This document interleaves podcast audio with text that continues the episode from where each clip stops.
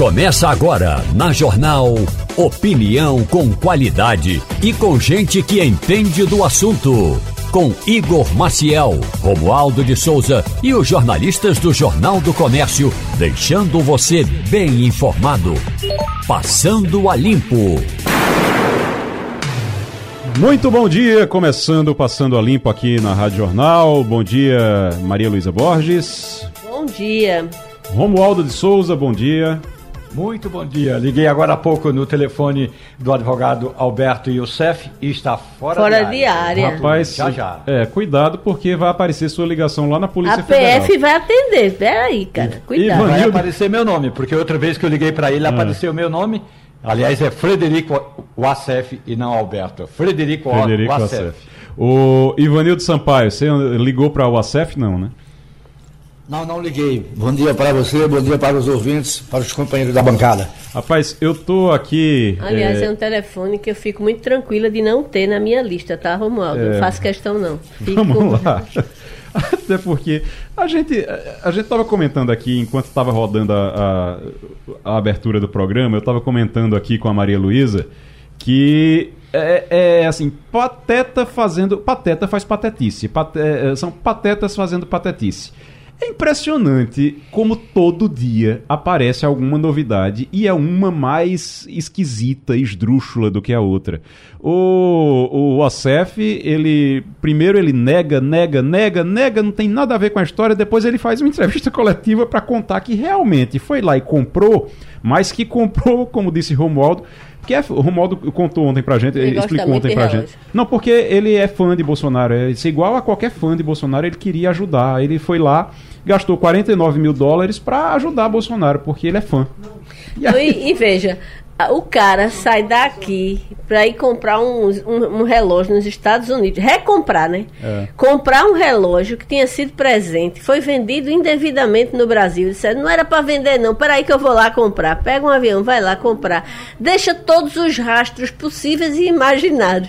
Ele não, fez nenhum, ele não fez nenhuma questão de esconder que estava indo recomprar um relógio que não podia ter sido jamais vendido, porque o relógio não era dele. O relógio foi se apropriado indevidamente, porque ele era patrimônio do poder, do poder público brasileiro. E depois disso tudo. Não, e ainda tem que lembrar que era o cara que estava escondendo o Queiroz dentro de casa. Como é que ele É. chegou aí? Ele chegou voando, né? Perguntaram a ele. É o cara que Romualdo sempre nos conta essa história, que e- e- correram atrás dele ou ele correu atrás com um facão no. no- no Na bar? verdade, ele chegou num bar na QI11, no Lago Sul, um- uma região eh, abonada de Brasília. E aí tinha lá um senhorzinho, dono de uma caminhonete dessas 4x4, parado tomando um uísque. Ao lado do senhorzinho estava uma senhorinha bonitinha, charmosa, cabelo Chanel, recém-penteada, e os dois ali conversando. Alberto, o, o Frederico Youssef passou, olhou para a mulher e foi embora. Daí a pouco voltou. Rapaz, você acredita? Do nada começou a dizer palavras assim encantadoras, tipo poesia de canto de parede. Começou a dar em Aí cima o da senhorzinho mulher. não gostou da, da cantada, não. Levantou e falou assim: Olha, me desculpe, meu senhor, essa aqui é a minha esposa. O Frederico Wassef nem se intimidou, continuou com a- aqueles dois metros de altura que ele tem e continuou cantando a mulher. Então o senhorzinho foi lá na caminhonete, pegou um facão e se aproximou de o- Acef. Quando o Acef viu o facão, saiu correndo, os dois correndo no meio da rua. O senhorzinho já tinha bebido, mamado praticamente uma garrafa de uísque, meio que deu uma tombada, caiu e ficou lá no chão. A mulher veio, levantou o senhorzinho e botou o senhorzinho dentro da caminhonete. Só que o cara estava bêbado. Então saiu dirigindo bêbado no meio da rua e o Acef foi para um canto. Daí a pouco a polícia prendeu o senhorzinho por porte ilegal de arma, por dirigir eh, embriagado, mas também deu uma chamada no Acef. Rapaz, é, é essa pessoa, é essa pessoa que o, o pessoal levou pra. é, é, usou pra tentar resolver um problema desse tamanho. É. Depois de cometer um crime Não, que era a venda. Um resolver o- outro problema, porque Outro ele é o- problema. o, é- resolvedor de bronca Mas- da família Bolsonaro. É impressionante. Essa semana. Deu bronca, chama o Acef. Terça-feira, Felipe Moura Brasil, uh, conversando com a gente aqui na, na Rádio Jornal, ele comparou ele com Saul Goodman. Uh, de Better Call Saul. Better Call Saul. É, Better Call Saul, que é uma série... De Breaking Bad. De Breaking Bad, é uma série é, é, ali de Breaking Bad que é exatamente... Sobre narcotráfico. Que é exatamente essa coisa, assim, de um advogado canastrão, aquela coisa muito é, é, esquisita, caricato, que é usado para resolver problema de, do de crime. um traficante de droga. De, de um traficante de drogas, É. no, caso do, no caso da série. Então é algo realmente. E o, o- o- Ele limpa cenas de crime, na Ele limpa verdade. cenas de né? crime, O que ele o- faz, a especialidade dele é, É. limpar cenas de crime. Exatamente. O, o Ivanildo, a gente fica pensando porque toda vez, o tempo todo aparece uma novidade. Tô com mais uma novidade aqui já. CPMI descobre conta milionária de Mauro Cid e movimentação de 2,3 milhões de reais em nome de Bolsonaro nessa conta. Ô Ivanildo, todo dia é uma novidade, Ivanildo. É, é complicado. Olha, Igor, antes de mais nada, eu não sei por que razão o, o Comitê de Ética da OAB Nacional ainda não caçou isso, é, os direitos desse, desse advogado, desse ACEF. O homem é trambiqueiro, é mentiroso, se mete furadas, é, esconde criminosos. Quer dizer, não, não, não existe um código de ética da OAB para caçar esse tipo de gente, não.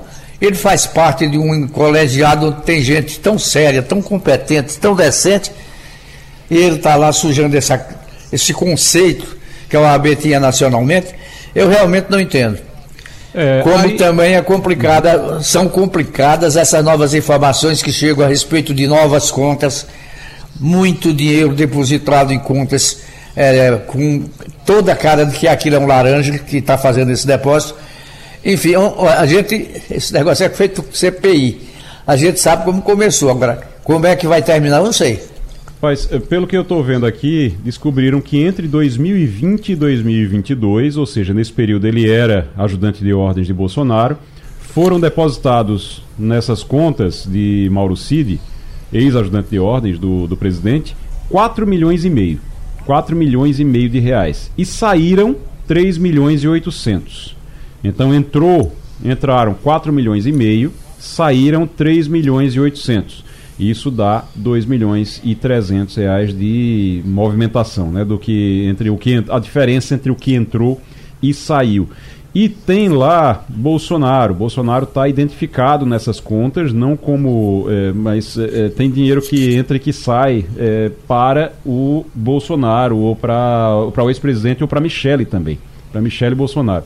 O Romualdo, isso vai bater na, na, na CPMI de 8 de janeiro? Eles têm como uh, investigar isso também? Porque a CPI é sobre os atos do 8 de janeiro. Eles estão ampliando para tudo agora, né? Para joias, para dinheiro, para tudo.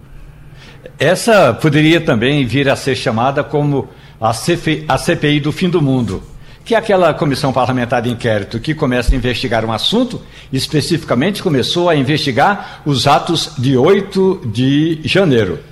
Aliás, já tem até um parêntese. Eu não sei se você gosta de festa, meu amigo, minha amiga, mas teve um convite que ganhou o país todo, chama-se a, a Festa da Selma.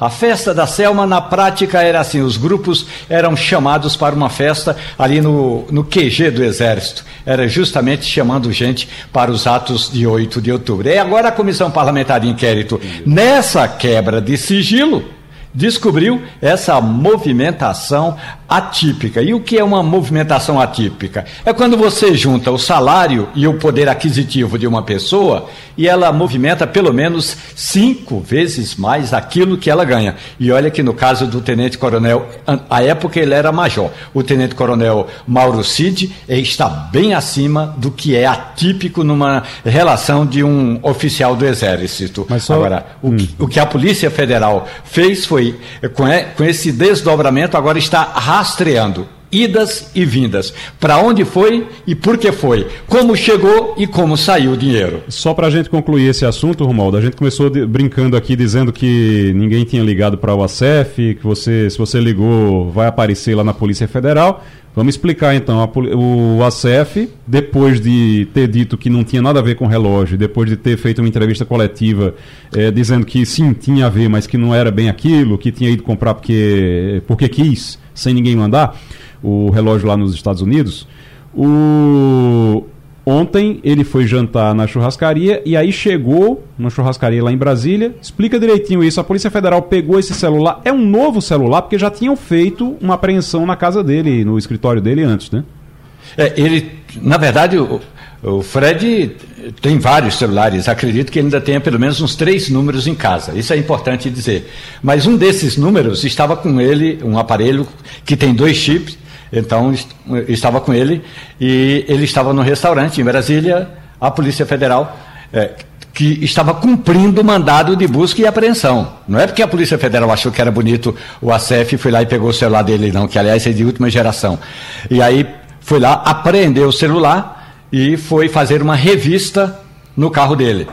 Por quê? Porque havia indício de que ele pudesse estar transportando uma das joias que ainda, ou algumas das joias eh, recebidas pelo então presidente Jair Messias e que não foram devolvidas ao patrimônio público. Então, a Polícia Federal, já que o ACF no passado abrigou um foragido da justiça, o, no caso do Queiroz. Já que o ACF fez essa transação para resgatar, para repatriar um relógio que tinha sido vendido no exterior ilegalmente, quem sabe? Pensou a Polícia Federal. Foi lá, fez a revista no carro dele, encontrou algumas bugigangas, mas bugigangas de um homem que anda pelas noites de Brasília. Meu Deus. Quero nem saber o que é. O... Vamos lá, vamos. É, é, é o seguinte, ontem a gente trouxe aqui uma pesquisa que é a pesquisa Quest, onde 60% aprovam o trabalho, trabalho de Lula e 35% desaprovam. Houve um crescimento, era 55, subiu para subiu 60, e isso chamou atenção, chamou bastante atenção ontem. Mas principalmente chamou atenção porque a gente fica naquela dúvida. Ele está crescendo entre bolsonaristas, inclusive. Ele cresceu em redutos bolsonaristas, como o sul do país, é, entre os evangélicos. O Lula está crescendo nesse público. E aí fica aquela pergunta: está acontecendo porque a economia está melhorando, simplesmente? Tem a ver com essas denúncias em relação a Bolsonaro também? Tem gente que está aí caindo, o Bolsonaro está caindo em, em, descrédito com alguns dos seus antigos seguidores. O que é que está acontecendo? Sobre isso, Adriano Oliveira, é, cientista político, pesquisador, está conosco agora. Adriano, muito bom dia para você. Bom dia, Igor. Como vai? Tudo bom? Tudo bem. O, é, professor, me explica, explica pra gente aí, o que é que esses números, esses números estão ligados principalmente ao quê? É a economia? A economia pesa mais nessa hora e melhorando a economia, o governante que estiver na cadeira, ele se beneficia sempre?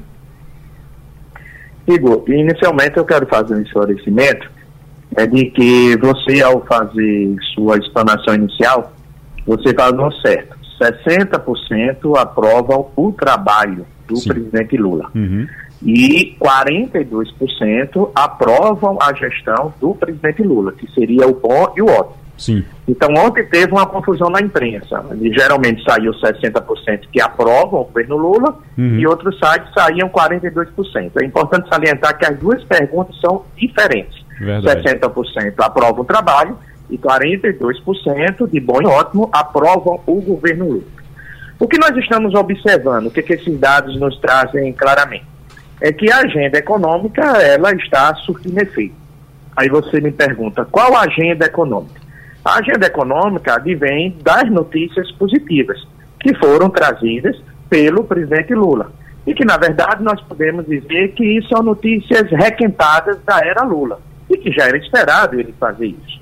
Ou seja, ele aumentou o salário mínimo, ele deu aumento aos servidores públicos, ele reajustou o Bolsa Família, ainda deu um plus para essas famílias, ele recriou o Minha Casa ou a Minha Vida, nós estamos tendo um processo de desinflação e também nós não podemos deixar de considerar que a pesquisa traz isso, que 70% dos pesquisados apoiam o programa Desenrola. Então, esse conjunto de ações na economia possibilitou que o governo Lula venha a ser aprovado por 42% e que 60% dos votantes apoiam o seu trabalho. É importante destacar também, Igor, dois pontos básicos. Primeiro, que é a questão da agenda internacional. Observem que o presidente Lula ele tem uma agenda requentada, ele tem entregas requentadas da primeira da era dele anterior, Mas ele está dando uma prioridade nesse instante há uma segunda, uma, uma outra agenda, que é a agenda internacional. Então ele está reconstruindo o papel no Brasil na agenda internacional. E isto tem apelo. E como a pesquisa também mostra, a pesquisa Genial Quest, a agenda ambiental tem forte apelo também na opinião pública. Portanto, o conjunto de notícias positivas, inclusive o relançamento do novo PAC, isso impacta, isso gera um otimismo. Veja que a pesquisa traz um dado importante. As pessoas, quando ela pergunta se sua vida melhorou, você tem uma estabilidade. Mas se sua vida irá melhorar, você tem um aumento, no caso, no âmbito econômico. Portanto, as boas notícias do governo, de uma maneira geral, e também na economia, somada, é importante ressaltar, uma agenda muito negativa do ex-presidente Jair Bolsonaro, permite essa avaliação positiva do presidente Lula. Adriano Oliveira, professor, cientista político, pesquisador, conversando com a gente aqui sobre esses números do governo Lula. 60% aprovam o trabalho de Lula, 35% desaprovam. O professor está correto. Ontem tinha, eu até acompanhei, acompanho o, o, grupos de pesquisadores e o pessoal estava todo mundo assim, gente, tá errado, tá, tá certo, ó, consertaram. Estavam acompanhando isso porque Teve portal ontem que colocou 42%, tinha portal que colocava 60%. E colocava como se fosse a mesma coisa. E não é. A pesquisa faz duas perguntas. Uma é o trabalho de Lula, o outro é a, o governo Lula. É diferente, mas é, depois, inclusive, esses portais foram consertando esses dados ao longo do dia. Ivanildo Sampaio. Bom dia, Adriano. A gente sabe que o presidente Lula sempre teve uma aceitação muito maior no Nordeste do que no Centro-Oeste e no Sudeste. Eu pergunto a você, quando essas pesquisas são realizadas, leva-se em conta essa paridade? O Nordeste tem mais eleitores de Lula do que o Centro-Sul, do que o Sudeste, então a pesquisa não pode ser igual para os dois, as duas regiões. Isso é considerado? Claro, Ivanildo. Um instituto como o Genialcast, o, o IPEC, o Datafolha, o IPESP, a MDA, são institutos extremamente responsáveis que estão em toda a sua avaliação baseada numa técnica de pesquisa científica. Portanto, as cotas amostrais e a proporcionalidade da população é levada em consideração. É importante, inclusive, salientar, e eu aproveito para parabenizar Ivo, da última, da sua última coluna na terça-feira. Porque, novamente, os institutos de pesquisa vieram à tona em virtude do resultado da Argentina, da eleição presidencial. Ivo foi muito feliz quando comentou sobre a opinião pública líquida. O que hoje dificulta a apuração por parte dos estudos, da, da, por parte dos estudos de pesquisa da intenção de voto dos eleitores e também da avaliação de governos é simplesmente essa opinião pública líquida. Porque nós temos uma rede social instantânea, muito dinâmica, com uma grande celeridade, de, de, de, com uma grande celeridade. Nós temos um Brasil extremamente dinâmico. Então, por exemplo, hoje, Danildo, nós vamos ter um depoimento que amanhã pode estar um transtorno nesse país. Esse depoimento é, será o do hacker é, na CPI. Então a realidade brasileira ela muda muito, assim como muda a realidade da Argentina. A Argentina tem uma inflação de mais de 100%, tem uma taxa de juros altíssima. Então, o que falta aos institutos de pesquisa não é necessariamente mudar sua técnica, até porque eles não estão equivocados. Ao meu ver, o que está faltando, junto com a imprensa, é incluir nas suas análises, nas suas avaliações, as pesquisas qualitativas e as análises conjunturais para que isso não gere no eleitor o entendimento de que os institutos de pesquisa estão com falhas técnicas ou estão cometendo erros propositais. É importante salientar também que nós estamos observando um fenômeno que é bastante interessante, ou seja, o aumento da popularidade do presidente Lula nos evangélicos. Por que é um fenômeno interessante? Por alguns motivos fundamentais. Primeiro, Assim como o Nordeste é o quartel-general do presidente Lula, os evangélicos representam o quartel-general do bolsonarismo. Mas o que a pesquisa mostrou é que hoje 50% dos evangélicos apoiam o trabalho de Lula e 40% não apoiam o trabalho de Lula. Ou seja, o presidente Lula já ultrapassou a avaliação negativa e passa a ter uma avaliação positiva entre os evangélicos. Se isto vier a se consolidar, nós temos duas questões fundamentais. Primeiro, os evangélicos que vão crescer, ou seja, em 2030 nós podemos ter paridade entre evangélicos e católicos, e se o PT conquistar esses evangélicos, o governo Lula, através, obviamente, da economia, o, Lula é favorito à reeleição em 2026. E outro ponto muito claro, outro ponto muito claro, a todo o período da era Bolsonaro, eu discutia sempre a seguinte questão. O que predomina? A agenda moral, que advém das discussões morais e principalmente do segmento evangélico, ou a agenda econômica? O que nós estamos agora observando, e é uma hipótese, não significa que já esteja consolidado esse meu raciocínio, é que a agenda econômica predomina sobre a agenda moral.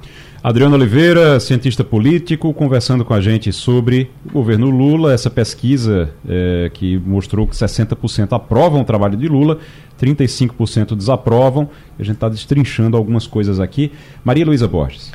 É, eu queria mais um comentário a respeito de sentimento, sabe, Adriano? É, pelos números, por essa evolução que a gente nota, é, dá a sensação de que é, eleitores que não optaram é, no ano passado por votar no, no, presidente Lula, eles começam a talvez mudar de humor com relação à a, a, a, figura dele. Isso parece para você que aquela é, onda antipetista pode estar tá, de alguma forma cedendo, pode estar tá, de alguma forma é, é, diminuindo de intensidade para o que a gente já viu em eleições anteriores? É, Maria Luísa, muito sábia a sua pergunta. Você foi num ponto fundamental, a intensidade. Então, as pesquisas qualitativas que eu tenho feito, inclusive no Sudeste, mostram que a intensidade da rejeição ao lulismo ela tem diminuído. Em razão de quê? Em razão da economia. E o que é que tem gerado no eleitor? Quando nós perguntamos, quando eu pergunto na qualitativa, você prefere Lula na presidência ou Bolsonaro? Então, o que o eleitor diz? O eleitor diz duas questões fundamentais. Primeiro, ainda está cedo para avaliar o Lula. E segundo, ele tem tentado. Observe que nessas duas respostas nós não estamos diante de quê? Rejeição. Anteriormente, na era Bolsonaro, na era Lava Jato, quando nós perguntávamos sobre o governo Lula, era muito comum aparecer corrupto, ladrão. Eu, neste momento, não está aparecendo isso. Está aparecendo uma, uma certa esperança. Ele tem tentado. Vamos esperar. Ainda está cedo para avaliar. Então, sentimentos negativos não estão presentes nas pesquisas qualitativas em relação ao governo Lula. E é por isso que ele tem hoje 60% de aprovação do seu trabalho e 42% de aprovação do seu governo. Importante salientar, conjunturas mudam. Então, amanhã o presidente da República irá anunciar a reforma ministerial. Se o Arthur Lira ficar satisfeito, poderemos ter uma conjuntura mais do que favorável no parlamento. Mas se o Arthur Lira não ficar satisfeito, nós podemos ter um parlamento que vai complicar, principalmente no âmbito econômico, a vida do governo Lula. Consequentemente, esses sentimentos positivos, essa esperança que está sendo construída em torno do presidente, poderá ser enfraquecida em razão de você não ter o desempenho econômico esperado, que faz parte da esperança da população brasileira. Adriano Oliveira, cientista político, pesquisador, muito obrigado, Adriano. Grande abraço, Igor. Um bom dia. Daqui a pouquinho a gente vai para Washington conversar com Fabiola Góes eh, sobre os assuntos internacionais que têm a ver também com o Brasil. Assuntos internacionais que também têm a ver com o Brasil. Inclusive, teve conversa do presidente brasileiro com o presidente dos Estados Unidos. E a gente vai, vai saber disso com a Fabiola daqui a pouquinho. O Romualdo, Antes de a gente ir para Washington, eu queria que você falasse um pouquinho sobre esse depoimento do Walter Delgatti, que é o hacker que disse que recebeu 40 mil reais da Carla Zambelli. Ele vai prestar depoimento hoje na CPMI, mas conseguiu uma, uma autorização, conseguiu uma liberação do Supremo Tribunal Federal para ficar calado. Ele vai ficar calado ou ele vai contar tudo que sabe? A orientação do advogado é contar apenas o que não o incrimine. Aliás, meu amigo, minha amiga, se um dia você vier a ser chamado para prestar depoimento em qualquer CPI, seja na Câmara de Vereadores de Carnaíba, seja na Assembleia Legislativa de Pernambuco ou no Congresso Nacional, você só fala o que você quiser, desde que você não, não crie provas contra si. Isso já está na Constituição. Mas aí o Supremo acaba redundando e dando essa autorização. A opinião do advogado é de que Walter Delgatti chegue lá na CPI cumprimente todo mundo e fale apenas o que for necessário. Aliás, boa parte do que é necessário já está na imprensa os valores que ele recebeu, como se deram o repasse dessas verbas, parte foi em dinheiro vivo, parte foi por Pix, como se deu as, como se deram as tratativas entre ele e a deputada Carla Zambelli do PL de São Paulo, para que ele fosse tomar um café no Palácio da Alvorada, na residência oficial do presidente, e ainda tem um detalhe importante. E é verdade, e aí ele, esse é um aspecto importante, e é verdade que o Exército queria colocá-lo no grupo de estudos das Forças Armadas que analisava, que investigava eh, o, o conteúdo das urnas eletrônicas, ele só vai falar aquilo que não o incrimine, até porque ele absolutamente não tem mais nada o que perder, mas também não vai se entregar assim à toa. Verdade, não vai, não vai piorar a própria situação, né? O Fabiola está conosco já? Fabiola Góes, bom dia. Bom dia, Igor. Bom dia a todos. Fabiola, presidente Lula conversou com o presidente Biden dos Estados Unidos sobre o que? Mudanças climáticas? Olha, teve, foram vários tópicos em que eles falaram nessa conversa que durou mais ou menos 30 minutos, segundo a Casa Branca. Eles conversaram sobre mudanças climáticas. O Lula fez um balanço do que aconteceu na cúpula da Amazônia, né, que aconteceu na semana passada em Belém. Também eles têm uma iniciativa em conjunta, já se preparando para a Assembleia Geral da ONU em setembro, em Nova York, setembro desse ano. Eles vão falar sobre o trabalho decente. Trabalho decente faz parte da lista de Objetivos de Desenvolvimento Sustentável definidos pela ONU em 2015 e é um conceito que leva uma série de indicadores, como oportunidade de emprego, rendimento, jornada e trabalho análogo à escravidão, porque ainda, isso ainda acontece no mundo inteiro. E o Brasil tem muito a contribuir com os Estados Unidos em relação às condições de trabalho, aos direitos de trabalhadores, porque aqui nos Estados Unidos eles não têm uma consolidação de leis do trabalho como a gente tem no Brasil. Aqui as empresas, elas fazem cláusulas às vezes leoninas com os empregados e nem sempre o empregado consegue ter férias remuneradas. Isso é um acordo que a empresa faz. Então tem várias regras dependendo de estado também para outro e dependendo de empresas e governos, iniciativa privada, e isso daí o Brasil pode contribuir com, a, com os Estados Unidos. Então foi uma conversa que foi uma conversa bastante amigável. Eles falaram de temas também mais espinhosos entre os dois países, como Venezuela e Haiti. Isso saiu inclusive no comunicado aqui da Casa Branca, mas não saiu no comunicado do Brasil. E a gente também observa que tem uma, um esforço, uma tentativa dos Estados Unidos se aproximarem um pouco mais do Brasil. Né? Nessa, nessa semana, no início da semana, tinha uma comitiva de parlamentares americanos lá em Brasília, né, para poder discutir e alguns temas, né, de acordos comerciais também sobre sobre clima entre Brasil e Estados Unidos.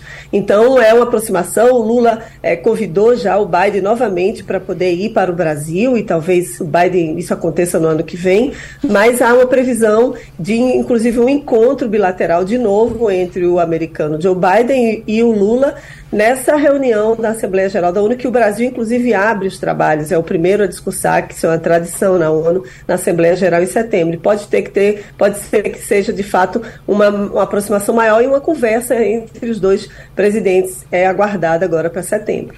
Fabiola Góes, direto dos Estados Unidos, conversando com a Rádio Jornal, aqui no Passando a Limpo. Romualdo de Souza. Me permita, Fabiola Góes, bom dia para você.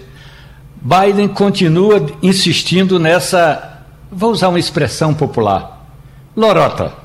Biden disse a Lula que vai repassar dinheiro. Mas, Fabiola, Biden tem esse prestígio, está com esse prestígio, ele precisa do Congresso Nacional para repassar dinheiro. Ele tem esse prestígio? Ele vai conseguir aprovar essa verba?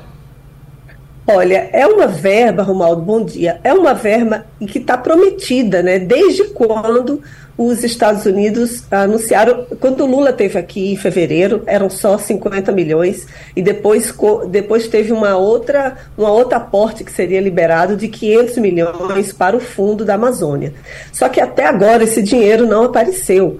E exatamente por isso, tocou num ponto importante, porque o Biden ele precisa de uma aprovação de, pelo Congresso americano de liberação desses recursos para o Fundo Amazônia. Né? Então, a Alemanha aporta recursos, voltou a aportar recursos, Noruega, né, que estava suspenso desde o governo Bolsonaro, desde 2019, e aí se retomou esses aportes agora com o governo Lula. Então, a gente não sabe exatamente se esse montante será aprovado, vai ter que ter uma negociação do governo Biden com os parlamentares americanos. Eu sei que tem entre até os republicanos tem aqueles que também apoiam essa proposta, porque eles sabem o quanto proteger a Amazônia é importante para a saúde, vamos dizer assim, do meio ambiente, do clima no mundo inteiro. Então, isso é, quase 70% das terras né, da Amazônia estão no Brasil. Então, é um aporte que é importante. Eles sabem que o Brasil tem essa preocupação, mudou o ministro do Meio Ambiente. A Marina Silva, Silva é uma ministra que é muito querida no mundo inteiro. Inclusive, também ela tem muito contato com os parlamentares americanos e gente do governo Biden aqui. Então, acredito que vai ter, sim, uma negociação importante que precisa ser feita. Agora, a gente espera que esses, esse dinheiro chegue logo, né? Porque a gente está vendo aí os índices ainda ainda continuam altos os índices de desmatamento na Amazônia. Fabiola Góes, direto dos Estados Unidos, Maria Luísa Borges. Fabiola, os Estados Unidos estão enfrentando na paradisíaca região, no paradisíaco estado do Havaí, ali no meio do Pacífico, uma tragédia sem precedentes. Né? Um incêndios florestais assim praticamente incontroláveis pegaram a, a população de surpresa há, há três dias já, não é? Mais de 100 mortos, já mais é, já tem mais de mil pessoas, eu acredito, desaparecidas, provavelmente é, estão no meio dos escombros da, das casas, é, ou seja, esse número de mortos deve subir muito, né? A ilha de Maui, assim, foi devastada, devastada pelo pelo, é, pelos incêndios. É, inclusive, há muita crítica, né? A, a, a, falta de alerta que houve. Muita gente foi é, é ficou no meio das chamas, foi, foi totalmente é, é, surpreendida pelas chamas e foi meio Vesúvio em Pompeia, né? Foram surpreendidas e, e, e ficaram presas no meio das chamas e não conseguiram sair. Três dias depois, e Biden ainda não pisou lá. É, o que é está acontecendo? Que, porque, porque essa. É, é, eu não diria. É, é, de praxe né, que as autoridades americanas, no momento é, desse, é, mostrem uma. uma é, solidariedade grande, não é? Inclusive, o Havaí é o estado do presidente Obama, que é um grande apoiador da, da, da, da figura de Biden, né? Então, é, o que está acontecendo? Por que essa demora toda da, da, da, do governo central de, de estar lá presente? Bom dia, Maria Luísa. Você fez uma pergunta que eu não vou conseguir te responder, porque está todo mundo se fazendo mesmo essa pergunta e está todo mundo sem entender por que é que o presidente americano não pegou um avião e não foi para o Havaí ainda. E no final de semana ele foi perguntado, inclusive, sobre o atraso de repasse de recurso, sobre pouco, é, vamos dizer assim, as poucas ações do governo americano para recuperar a cidade, as cidades inteiras né, foram queimadas. Uma grande área foi queimada no Havaí, uma área muito paradisíaca, que tem muito turista. Ele está sendo criticado, inclusive, porque está mandando só, veja bem, 700 dólares para cada pessoa para cada pessoa que perdeu sua casa. E aí, quando a gente lembra do dinheiro que os Estados Unidos estão liberando para a guerra na Ucrânia, são mais de 50 bilhões de dólares. Então é uma crítica muito grande que ele está recebendo. Pegou muito mal. Primeiro, ele não respondeu às perguntas da imprensa no final de semana, que ele estava numa praia aqui perto. E aí depois, lá em Delaware, na verdade, uns 300 quilômetros daqui.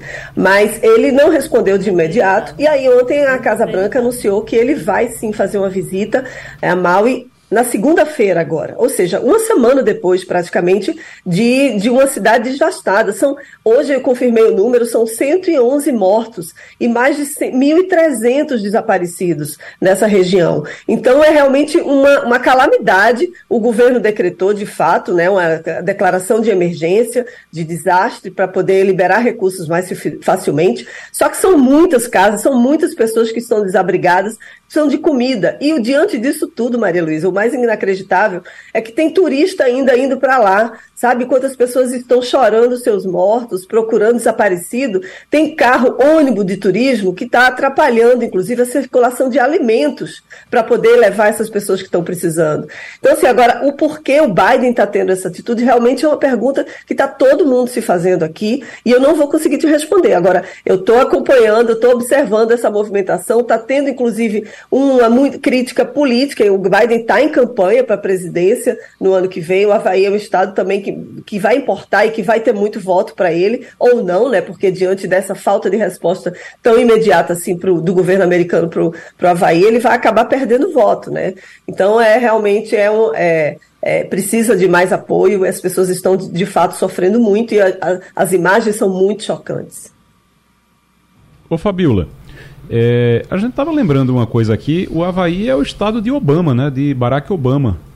Ele, Isso. ele, o Barack Obama foi, por lá, foi visitar, foi saber se estava tudo bem por lá, não? Não, nem Olha, eu não tive notícia, não vi nenhuma notícia de que o Obama estaria por lá. Esqueceram Mas certamente Havaí, ele tem uma gente. fundação e, e, deve estar ajudando de alguma forma, porque tem vários artistas renomados aqui que estão tá liberando dinheiro, liberando recursos também, várias fundações que estão apoiando. Né? Nesse momento, os Estados Unidos eles se unem. Quando tem uma catástrofe dessa, é, uma, é da natureza do americano doar, é da natureza ajudar nesses momentos assim. Então há realmente mutirões sendo formados. Agora, de fato, eu não vi o Obama se é, é, não vi nenhuma notícia de, de, que ele teria ido lá. É, porque só reforçando, o Havaí é o estado do ex-presidente Barack é, Obama. É um paraíso de férias, né? É. Havaí, Flórida, é aquela aquele sonho de férias de todo de todo americano, né, é, é, Fabiola? E de fato, Isso. assim, é, é, o que ficou, o que você está dizendo de que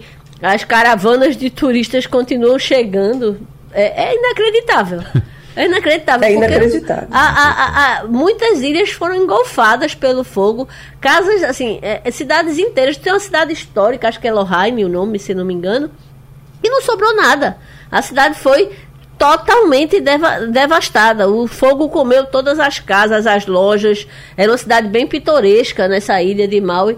E disse que não sobrou absolutamente nada. Você vê as fotos da cidade, é, é sim, é um, um refúgio. Não tem nada, é só cinza. E é triste porque não... quando você fala em 1.300 desaparecidos, Fabiola, esses, no incêndio, 1.300 desaparecidos significa que eles estão mortos. Só é. não foram encontrados os corpos Exatamente. Ainda, As pessoas se jogaram no mar. Teve gente que, inclusive, é, é, é, desapareceu e acredita que pode ter morrido de hipotermia, porque as pessoas não sabiam o que fazer, estavam totalmente é, é, cercadas pelo fogo. Então, se estavam numa ilha, se jogaram no mar de noite. Foi uma coisa assim.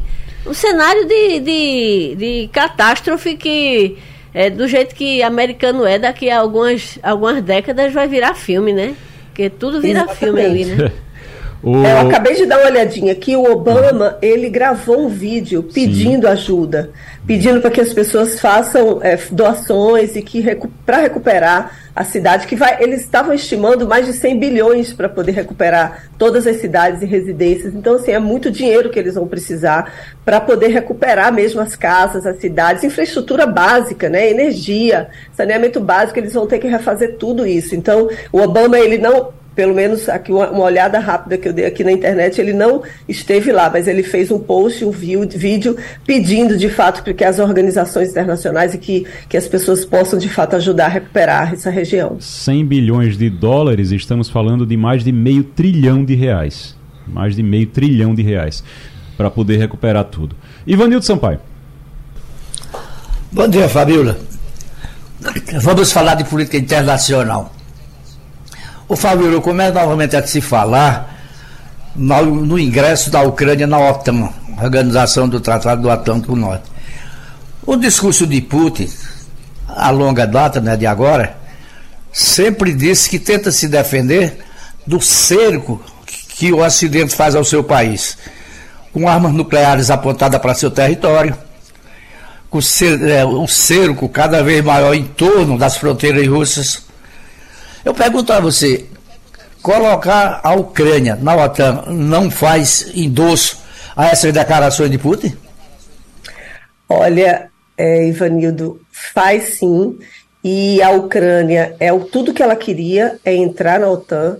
Essa guerra começou exatamente por isso, porque o Putin viu toda a movimentação e acolhida dos países do Ocidente para a Ucrânia entrar na OTAN.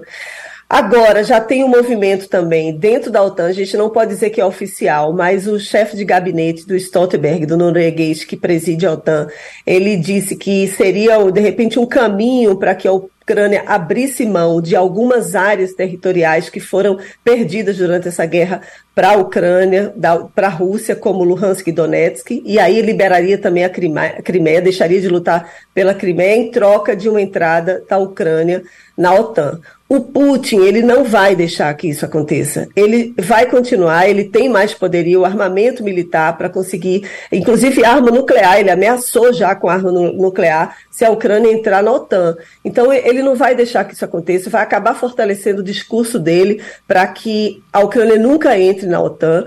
É uma negociação ainda que vai ter muito, muito tem, tem várias questões, inclusive o Zelensky já pensando na reeleição dele, ele não vai deixar que isso, ele liberar essas áreas, porque popularmente, internamente na Ucrânia, ele vai perder, né? Ele foi muito contra, ele foi enfático ao dizer que isso jamais, ele criticou essa declaração, né, do, do de um desse assessor de do Stoltenberg na OTAN, dizendo que jamais isso ia acontecer, que isso não está em cogitação, né? Agora, para o Ocidente, isso seria seria bom, né? Porque é, acabaria, vamos dizer, entre aspas, com a guerra. Então seria uma, uma, uma possibilidade de cessar, pelo menos um cessar-fogo, uma negociação para cessar-fogo para depois discutir essas, essas áreas. Mas me parece que isso está muito longe de acontecer. Essa guerra ainda está se estendendo. A contra-ofensiva da Ucrânia, que foi prometida para junho, a partir de junho, ela está sendo muito criticada porque está sendo muito frágil. Agora, a partir da, daqui a seis semanas, vai começar uma temporada de muita chuva na Ucrânia e depois vai vir uma temporada de muito frio, muita neve, então os tanques não vão conseguir se movimentar na região, então vai ficar para, paralisado. Enquanto isso, os, o Ocidente mandando dinheiro, mandando recursos, arma, treinando é, militar para poder brigar nessa guerra que é assim. A gente não tem a menor ideia de quando vai acabar. Agora o Putin ele fica, ele ganha força toda vez que aparece a notícia de que a Ucrânia pode entrar na OTAN. Fabiola Góes, obrigado, Fabiola, direto dos Estados Unidos, conversando com a gente. Até semana que vem. Até semana que vem. Um abraço a todos. O Romualdo, ontem a governadora Raquel Lira esteve em Brasília para uma reunião com a bancada pernambucana. Desde ontem que eu recebo mensagem de deputados, de deputados estaduais, deputados federais, e todo mundo dizendo o PSB não foi, não foi ninguém do PSB. Que danada que ninguém sabe o que foi que aconteceu, porque a gente foi tratado de assunto de Pernambuco, não tinha nada a ver com o partido, e a bancada do PSB ignorou mesmo os assuntos que iam ser tratados lá, e que eram assuntos importantes. Foi que aconteceu? Todo mundo no PSB perdeu o táxi, foi? Na verdade, um deputado do PSB foi o Guilherme Uchoa Júnior. Sim, sim. Mas os, os demais não foram. Aí a reportagem da Rádio Jornal foi atrás para saber o que aconteceu. O Pedro Campos me disse o seguinte: olha, não fui porque tinha um outro compromisso, não pude ir. Aí o Heriberto já tinha outro compromisso. O Felipe Carreira não respondeu. E por aí afora. Aí eu conversei, eu acabei conversando com o deputado Lucas e ele me disse o seguinte: olha, a minha informação, a minha decisão de não ir ao encontro com a governadora é porque a governadora simplesmente ignora o que nós estamos, ou, ou melhor, o que nós fizemos no passado. Ele disse o seguinte: é, o governador Paulo Câmara foi atrás dos recursos, conseguiu os recursos, foi o grande responsável, diz ele, por sanar as contas do governo do Estado, a fim de garantir o que a gente chama de CAPAG-B, ou seja, capacidade de endividamento, e agora a governadora Raquel Lira insiste em um discurso cansativo, repetitivo, sobre herança recebida da gestão anterior. Então, por mim, disse o, o deputado é, o, o Lucas Ramos, achei melhor não ir a esse encontro. Uns me disseram que não foi um boicote organizado. Outros deixaram claro que somente Guilherme Uchoa Júnior quis ir ao encontro com Raquel Lira. Rapaz, eu acho interessante porque é, pelo que você está falando aí, é uma questão entre Raquel Lira e Paulo Câmara, entre o PSB e Raquel Lira, e tudo o que precisa ser discutido sobre o Estado fica em segundo plano. Então, o que importa realmente é se eu gosto de você ou se você gosta de mim, se eu concordo com você, se eu não concordo. O que é de realização para o Estado, o que é necessário se discutir para o Estado em habitação, é, em termos de ferrovia transnordestina e tudo que isso também está sendo resolvido. Nesse caso de ontem, habitação, porque é realmente necessário, é algo que a gente vem falando aqui o tempo todo. Mas isso tudo é segundo plano, tá certo? Isso aí tudo é segundo plano. O que importa, então, entre eles é se é, Raquel Lira reconhece Paulo Câmara, se o PSB gosta ou não de Raquel Lira. Então, é, isso é o que importa. É, é triste você ver, você saber disso, porque você vê, você entende realmente, você entende diretamente que uh, a população a não ser que amanhã seja eleição, a não ser que esse seja um mês de eleição, a população está sempre em segundo plano. O, o, o, interessante é que essa defesa de Paulo Câmara ela é feita agora. E eu vou dizer uma coisa, é desculpa, porque se gostasse, se uh, todo mundo gostasse tanto de Paulo Câmara no PSB, ele ainda estava no PSB e tinha sido indicado para ser ministro. E o PSB fez de tudo para excluir Paulo Câmara da possibilidade de ser ministro, e a gente sabe disso, e, e, muitas vezes eu falei sobre isso na coluna, a gente acompanhou muito disso por aqui. Aí realmente é difícil, é complicado você saber, você eh, ficar sabendo disso e você saber que tantos assuntos importantes estavam sendo discutidos e, nesse momento, ignorados. Eu tinha uma, uma observação que é muito mais um, um questionamento que vocês que são observadores da política é, mais atentos até é, que estão no dia a dia né, da, da observação política. É, além dessa briga de caciques é, é da, é, do, do, estaduais, não, não estaria faltando uma composição mais no nível de baixo clero, não. É, eu, eu imagino que dentro do, do, das negociações de uma de, de tudo no Estado, passa muita coisa pelos deputados das, nas bases, pela é, cozinha política, pelo trabalho ali da Casa Civil. E os grandes temas, óbvio, precisam do empenho da governadora, dos grandes nomes dos partidos. Mas há uma, um, um trabalho de costura política, de quebra de aresta, que precisa ser muito bem feito para que na hora que os caciques cheguem a cama já esteja forrada, digamos assim. A minha pergunta para vocês, que são da, da, da cena política, para usar o nome da sua coluna, esse trabalho de forrar a cama, ele está sendo feito no estado de Pernambuco? Romualdo.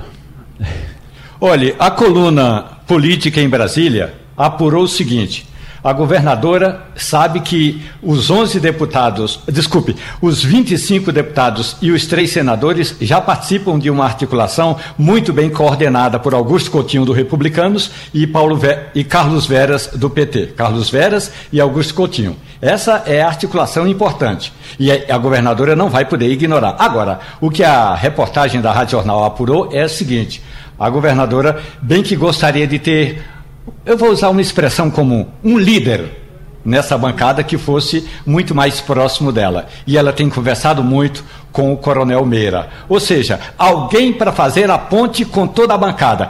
Embora já exista a coordenação E da o bancada, Coronel mas alguém é- que possa falar mais com a governadora e com a bancada Mas o o tempo Coronel todo. Meira é um, um deputado que tem uma penetração assim com os demais para ser essa voz da governadora? Porque é, é- é- eu não sei, aí eu vou me meter, Romualdo, você pode responder, mas deixa eu só me meter para dizer uma coisa. O Coronel Meira, ele tem é, feito, ele tem, ele tem atuado bastante, tem é, mostrado uma atuação, só tem uma- algumas limitações que não dependem dele. Por exemplo, ele está em primeiro mandato. Primeiro mandato, é, geralmente você não consegue ampliar muito a sua articulação. Primeiro mandato você não consegue. Você está chegando ainda na casa, está se acostumando, está conhecendo as pessoas. Ele está em primeiro mandato. Então isso não depende dele. Ele precisa de mais tempo para uma articulação. Não sei se seria o nome ideal, talvez por conta disso. Além, claro, da, de ser, de ter uma rejeição ali junto a outros colegas, porque, por exemplo, se ele for falar com alguém do PT, for negociar é com alguém do PT. espalha-brasa em alguns temas. É, ele vai ter por ser bolsonarista e aí vai criar, vai, pode criar um problema. Mas eh, seria a única, eh, a única opção, a única tentativa seria Meira, Romualdo, hoje? É, Eu acredito que a, go- a governadora faria bem, e a Casa Civil melhor ainda, se realmente fizessem ou tivesse uma ponte bem ligada, bem estreita eh, com a bancada por meio dos dois coordenadores. Carlos Veras e Augusto Coutinho foram eleitos pelos 25 deputados e três senadores. Verdade. Eles foram eleitos coordenadores da bancada. E basta isso. Isso então é só a governadora e o Palácio federal, Campo né? das Princesas se articular com a bancada. Isso no nível federal. E, e ela precisa também fazer isso no nível estadual, porque senão ela fica paralisada, não é? Ela tem que estar com, com o, o- a negociação, com a conversa com os deputados estaduais, com os seus. com, com, com os vários. É, porque cada deputado ele é muito forte em determinada região, ele é muito forte é, em determinada pauta, em det- ele representa ali um, um segmento. É. Como é que está essa articulação é, é, no nível estadual, na Assembleia, na, na conversa? Assembleia Legislativa, na Assembleia Legislativa essa conversa está mais adiantada, está mais adiantada. Já, já houve mais dificuldade. Hoje está mais estabilizado. Hoje Raquel tem uma, a governadora tem uma base ali, é, uma base relativamente confortável de 30 deputados estaduais e podendo até 49. dos 49, podendo até subir um pouquinho disso aí, mas dependendo da situação, dependendo da pauta, mas é, o, o que tem ainda de dificuldade é a ponte, porque a ponte, é, a, a ponte é muito necessária. Se você não tem uma ponte sólida, as pessoas não atravessam pela sua ponte, pela ponte que você construiu, ah, todo mundo, cada um pega seu barquinho. Eu até escrevi sobre isso há alguns dias. Cada um pega seu barquinho e aí você vai ter engarrafamento de barquinho no rio. E aí tem barco que vai afundar, você vai ter confusão, vai ter briga. É melhor que seja pela ponte. E a ponte da- do governo Raquel Lira hoje é o líder dela, que é o Isaías Regis, o ex-prefeito de Garanhuns, que é deputado estadual, e ele tem tido algumas dificuldades. Os outros deputados reclamam que ele está mais preocupado com a cidade dele, com Garanhuns, ele pretende ser candidato a prefeito de Garanhuns novamente, e ele está mais preocupado com a cidade dele do que realmente em ser líder do governo. Então isso acaba atrapalhando um pouquinho. Tem, algum, tem até alguns líderes informais, porque você tem o Renato Antunes, você tem o Joãozinho Tenório, que eles fazem esse papel de lideranças do governo lá dentro, mas é informal. Realmente eles estão lá mais para tentar ajudar, realmente. Isso não tem Então, como não sobrecarregar a governadora num papel que não é que não é dela. Exatamente. Acaba sobrecarregando porque ela fica com dificuldade para delegar essa articulação. Enfim, é, em uma conversa assim, é, informal, era sobre outro tema que estávamos falando, a gente já detectou que ela vai precisar prestar uma atenção muito grande, né? O, o recado foi dado ontem, né? É, esse recado não é, não é, não foi o único, né? Ela tem, ela precisa de fato de uma, de olhar para essa articulação política, né? É, o- Porque tá, tá como é que eu posso dizer? Tá, tá dando sinais claros de que alguma coisa precisa ser feita se ela quiser ter uma, uma uma estrutura que realmente funcione, né? Mas o que Romualdo uh, falou é realmente algo muito importante. Se, talvez se ela encostasse mais ali em Augusto Coutinho e Carlos Veras, talvez facilitasse. Que parecem ter porque, é, é, na própria bancada mais representatividade, não um é? Um é do PT e está ali próximo do governo, o outro é mais de centro, uhum. mas tem também uma articulação muito boa e já foram escolhidos pelo restante da bancada. Então fica mais fácil também fazer essa ponte. Felipe Moura Brasil, muito bom dia. Salve, salve, Igor, equipe e ouvintes da Rádio Jornal. Sempre um prazer falar com vocês. Ô, Felipe, o, o OCEF foi ontem comer uma carninha numa churrascaria lá em Brasília. De repente, chegou um pessoal que não foi convidado, pessoal que atende pelo nome de Polícia Federal, pegaram o celular dele e foram embora. Que danado foi que aconteceu, rapaz? é que as provas para o Frederico Assef, elas estão se avolumando numa velocidade realmente alucinante. Foi o tema do meu comentário aqui na terça-feira. Por isso eu não poderia deixar de citar aqui os desdobramentos. Agora a gente teve essa apreensão do celular, mas antes dela houve a variedade de narrativas disseminadas pelo Assef. Eu tinha chamado a atenção para a primeira nota dele. Escrevi até um artigo a respeito, dizendo que o Deus do bolsonarismo foi descoberto e quando ele conseguiu lá uma decisão favorável à família Bolsonaro, ele ficou se vangloriando de que estavam chamando ele de Deus, e agora a gente está vendo a natureza dele.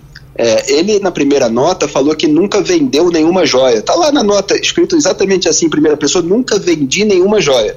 Só que as suspeitas que recaíam sobre ele naquele momento era de que, eram de que ele tinha recomprado o relógio Rolex que havia sido vendido nos Estados Unidos pelo pai do Mauro Cid, Mauro Cid que era o ajudante de ordens do Jair Bolsonaro. Então, ele soltou uma negativa na nota de algo que não estava sendo dito sobre ele, que é uma malandragem.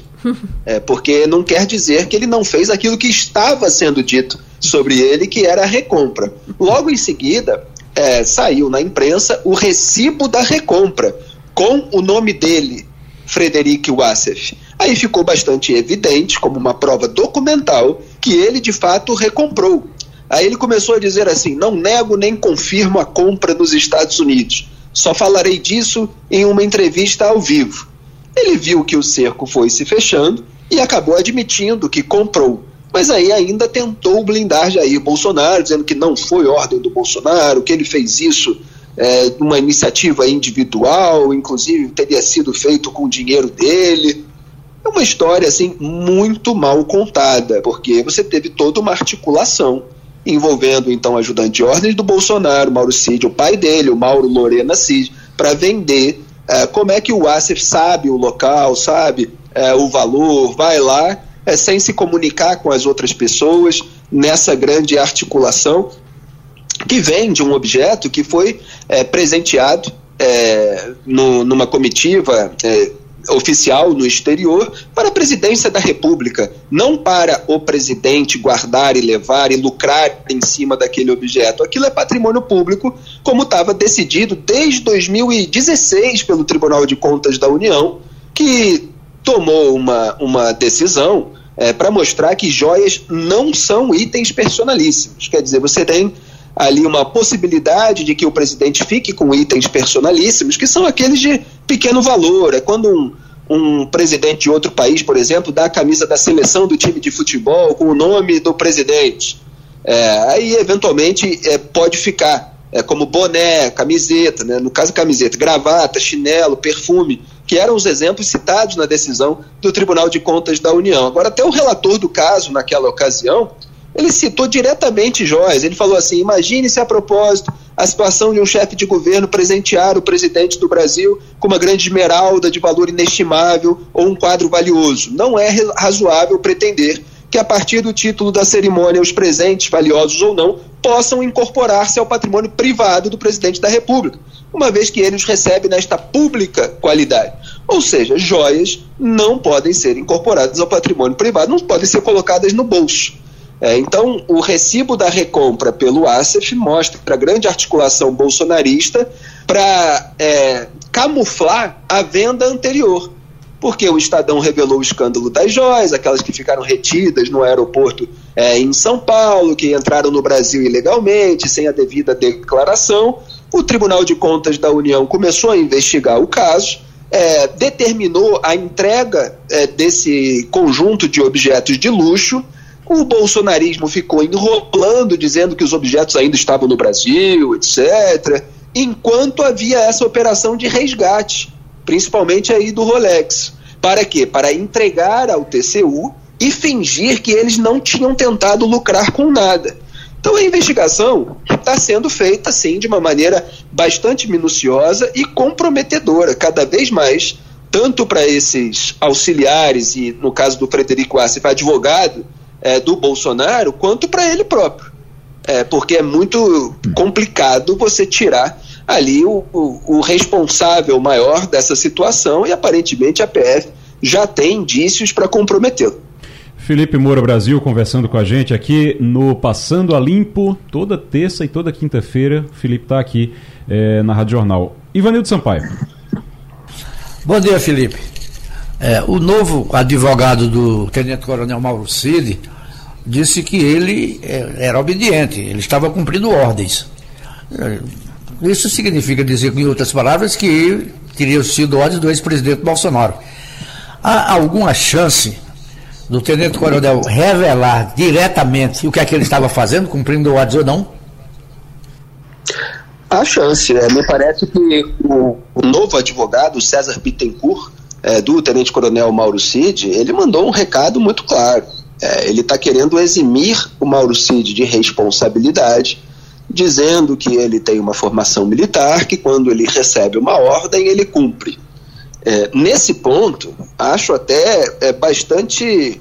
É, não, não acho correto eximir de responsabilidade. Quer dizer, se, se o sujeito está ocupando um cargo público, ele é ajudante de ordens do presidente da República, não interessa que tipo de formação ele teve. Se ele recebe uma ordem para fazer algo ilegal, é, ou no mínimo questionável, quer dizer, no momento o ajudante de ordem pode não saber se é legal ou não é, mas ele precisa conferir, ele tem o dever de conferir.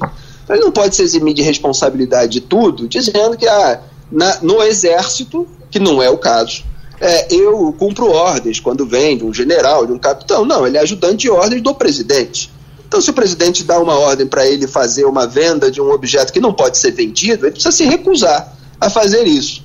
Isso no ponto que concerne ao Mauro Cid, a minha avaliação. Agora, no ponto que concerne ao Bolsonaro, de fato, é, o, o advogado tem razão é muito complicado imaginar o Mauro Cid fazendo toda essa operação sem o aval do presidente da República, que é aquele é, para o qual, é, no exercício do cargo, foi entregue esse conjunto de objetos. Então ele disse, o advogado, na verdade ele é um militar, mas ele é um assessor, assessor cumpre ordens do chefe, assessor militar com muito mais razão, o civil pode até se desviar, mas o militar tem por formação essa obediência hierárquica, então alguém mandou, alguém determinou. Ele é só o assessor. Assessor faz o quê? Assessora, cumpre ordem.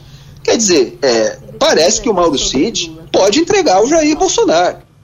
É, não, é, como o Bolsonaro está fora do poder, é, não estou vendo maneiras de ele mexer os pauzinhos, né, como se diz é, aqui no Rio de Janeiro, para que algo mude.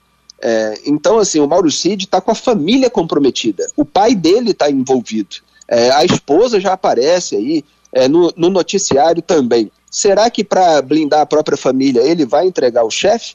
Essa é a questão. Agora, me parece que a Polícia Federal já tem indícios contra o Bolsonaro e pode nem sequer aceitar uma delação premiada é, do Mauro Cid por falta de necessidade. Felipe Moura Brasil. É, Maria Luísa Borges tem pergunta para você também. E depois a gente vai tratar aqui, eu, eu, depois que encerrar com o Felipe, preparar logo o Romualdo, porque tem informação lá em Brasília. O Delgatti está prestando depoimento e ele complicou a vida de Bolsonaro, viu? Daqui a pouquinho a gente vai falar sobre isso. Mas Maria Luísa tem uma, tem uma pergunta, Maria. É, eu estou olhando aqui a pauta de, de Felipe, que pau que dá em Chico dá em Francisco, né? Que um resumão dos excessos verbais e financeiros dos ministros de Lula. Conta pra gente, por favor, Felipe. Pois é, é o, eles têm falado demais. É, e às vezes, quando eles não têm o que falar, também eles falam outras coisas é, que são absolutamente desnecessárias e evitáveis. O principal deles, que tá, eu já chamo de ministro da verborragia giratória, né, porque ele parece ter um exibicionismo, uma vontade de aparecer o tempo todo e numa função que merecia mais contenção, é o Flávio Dino. ministro da Justiça e Segurança Pública.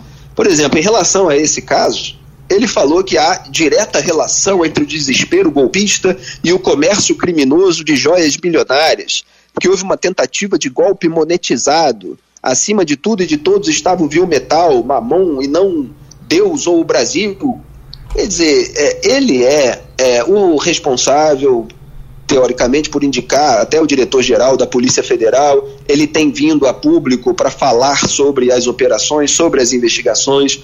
Já há uma perda de credibilidade dessas instituições, dado o histórico de ingerência política nelas, e o Flávio Dino acaba agravando tudo isso, misturando é, assuntos diferentes, como o 8 de janeiro, é, e o, a tentativa de lucrar com um presente oficial.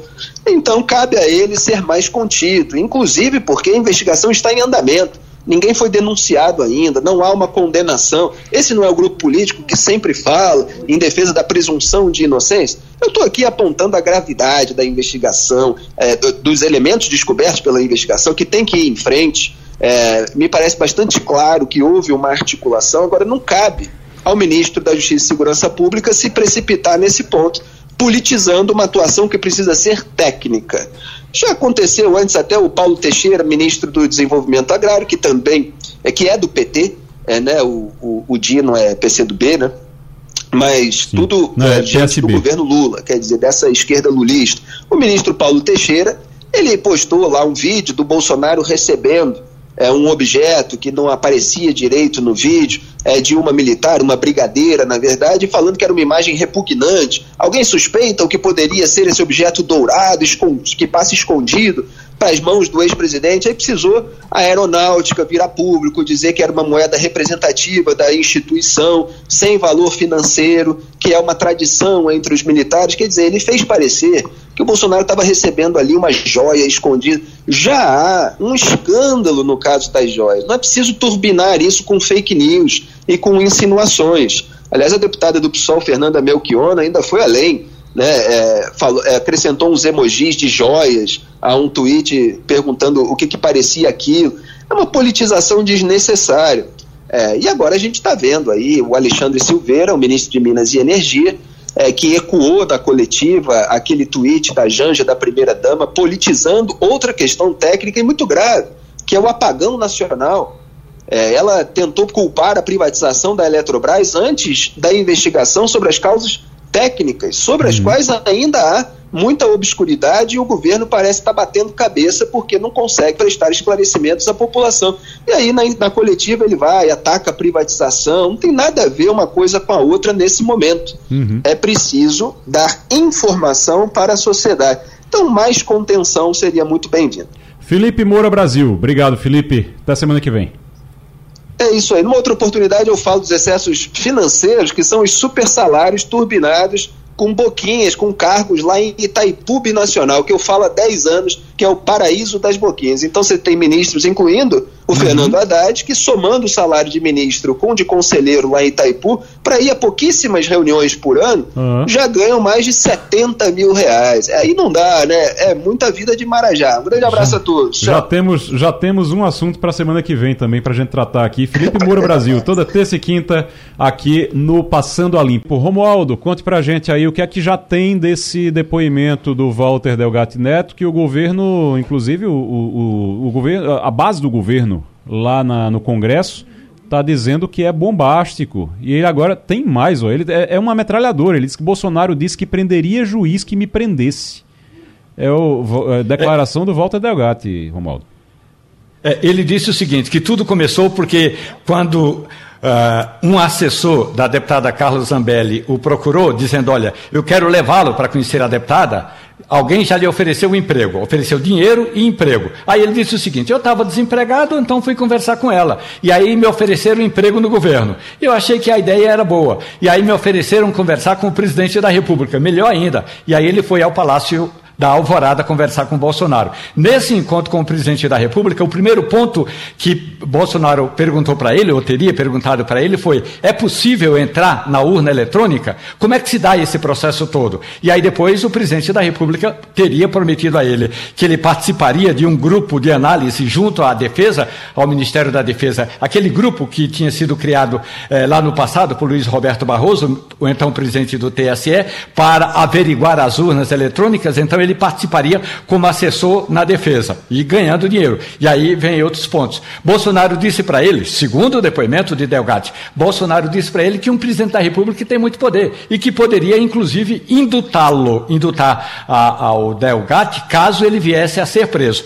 E ainda lembrou a Delgatti que, ó, não sei se você sabe o que aconteceu com o deputado Silveira. O Daniel Silveira foi preso e eu acabei com a pena dele. Então, está nessa atuada o depoimento do hacker Walter Delgatti. E aí tem um detalhe importante, Walter Delgatti Neto. Tem um detalhe importante. O senador Flávio Bolsonaro, que é filho do ex-presidente Jair Bolsonaro, está inscrito, é o, é pela ordem aqui, é o nono a, a falar, e ele disse que, que tem também informações que ligam Delgatti ao governo Lula. Ou seja, a briga de, como dizem, de narrativas só está começando. Meu Deus do céu. E, e, agora fica se sucedendo ali. A, eu estou vendo ali as declarações. Bolsonaro pediu grampo contra Moraes. É, Bolsonaro disse que prenderia juiz que me prendesse. São todas declarações do hacker que está agora prestando depoimento na CPMI. É, disse que Bolsonaro iria indultar ele, iria perdoar ele, como disse Romualdo. Agora, e a Elisiane Gama, que é a relatora do PSD lá do Maranhão, que é a relatora da CPMI, tá ali, é praticamente uma metralhadora. Ela faz pergunta, ele, ele fala. Ela faz a pergunta, ele fala. E é porque ele disse que não, não ia falar, né, Ivanildo? Pois é, ele disse, não, especulou se ele não falaria, mas ele é. mesmo não tinha declarado isso não. Uhum. Não, ele, ele disse que ele disse que ele pediu para não falar, né? Ele, se, se o direito de não falar. Antes ele pediu para não falar, mas ele foi instruído isso. a só falar se não se incriminasse. É. Isso é todo mundo faz, né? É, pois é. Rapaz, está pesado o negócio. Ô Romualdo, o Delgatti, o hacker, hum. ele tá, ele tá dizendo agora que ficou quatro meses dentro, na conectado na intranet do CNJ do Conselho Nacional de Justiça e do Tribunal Superior Eleitoral, que ficou quatro meses conectado lá dentro. E, que recebeu da Carla Zambelli um mandado falso contra, um mandado de prisão falso contra Alexandre de Moraes para incluir lá dentro.